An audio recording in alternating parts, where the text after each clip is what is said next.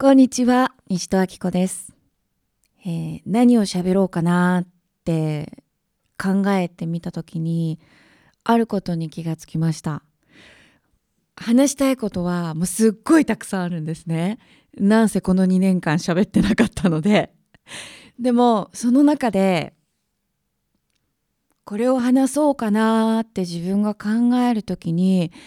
こう無意識のうちにフィルタリングしてるなと思ったんですよ。あ、この話はちょっとわからないかもしれない。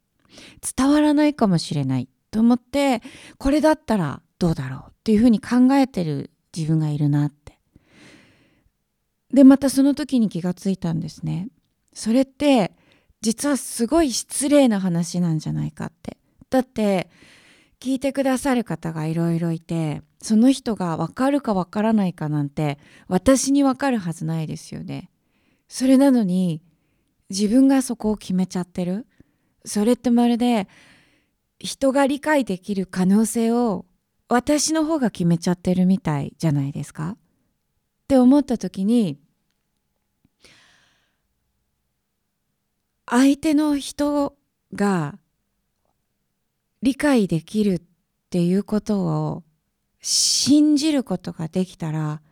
本当はどんな話だって自由にできるんだなって思ったんです。でその理解できるって今すぐじゃなくって何年か後何日か後かもしれないそういう経験ってありませんか？小学校の先生に例えば言われたことをなんか大人になってある時あ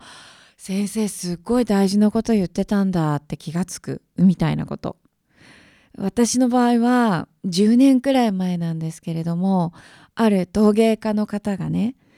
あのこの年になると忘れることがすごく大切でだけれども難しいんだっておっしゃったんです。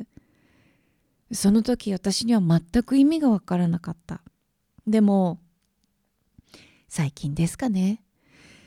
なんか多分こういうことなんじゃないのかなっていう理解が自分の中でできるようになったんですね。きっとその方とお話しした時間って考えたらいろいろな話したはずなんだけど自分はその言葉をすごい覚えてるんですよ。だから人間って分かるから覚えてるわけでもない。分からなくっても何かそれが重要だとかそこに自分が知る必要があることがあるあるいはそこに何かの真実があるって思ったら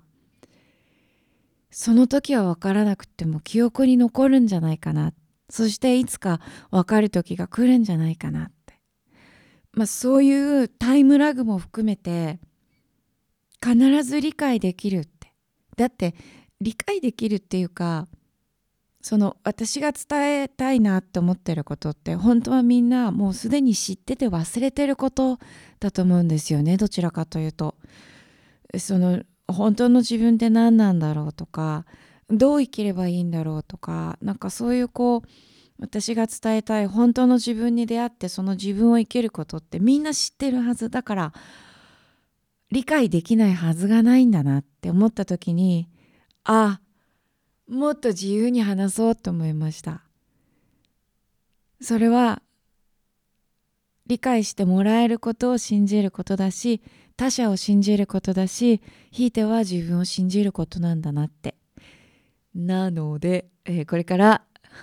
いろんな話をじゃんじゃんしていこうと思っています。西田明子でした。